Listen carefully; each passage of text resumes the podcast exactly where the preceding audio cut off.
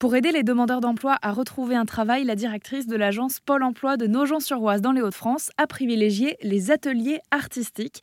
Des ateliers qui ont porté leurs fruits puisque parmi les 10 participants qui étaient euh, demandeurs d'emploi depuis plus d'un an, 8 ont retrouvé un travail dans les 6 mois suivant l'atelier. Un chiffre dont nous parle Sandrine Le Guitcock qui est la directrice de l'établissement.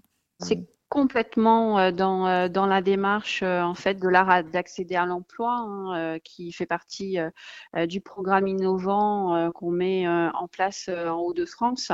Chaque agence des Hauts-de-France, on est plus de 80 agences, chacune d'entre nous a mis en place des actions des actions innovantes autour en fait de l'art donc que ce soit d'ateliers théâtrales, que ce soit à travers la sculpture, à travers la peinture, à travers travers la réalisation de bandes dessinées.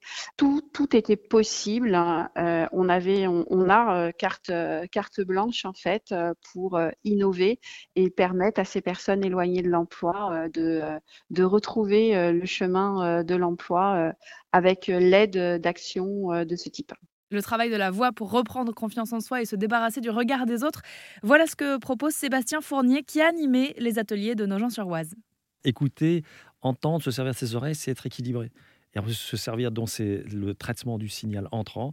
Et s'exprimer, bah, c'est le traitement du signal sortant. C'est comment est-ce que je vais pouvoir, est-ce que je vais pouvoir partager avec les autres, diffuser. Et donc là, on rentre dans la dimension qui est fondamentale de la relation, qui est l'échange. Selon l'INSEE, les chiffres du chômage restent stables avec un taux à 7,3% pour euh, ce troisième trimestre 2022. Des ateliers artistiques pour retrouver un emploi, voilà donc ce dont on parle sur RZN Radio. Pour en savoir plus, rendez-vous sur rzn.fr.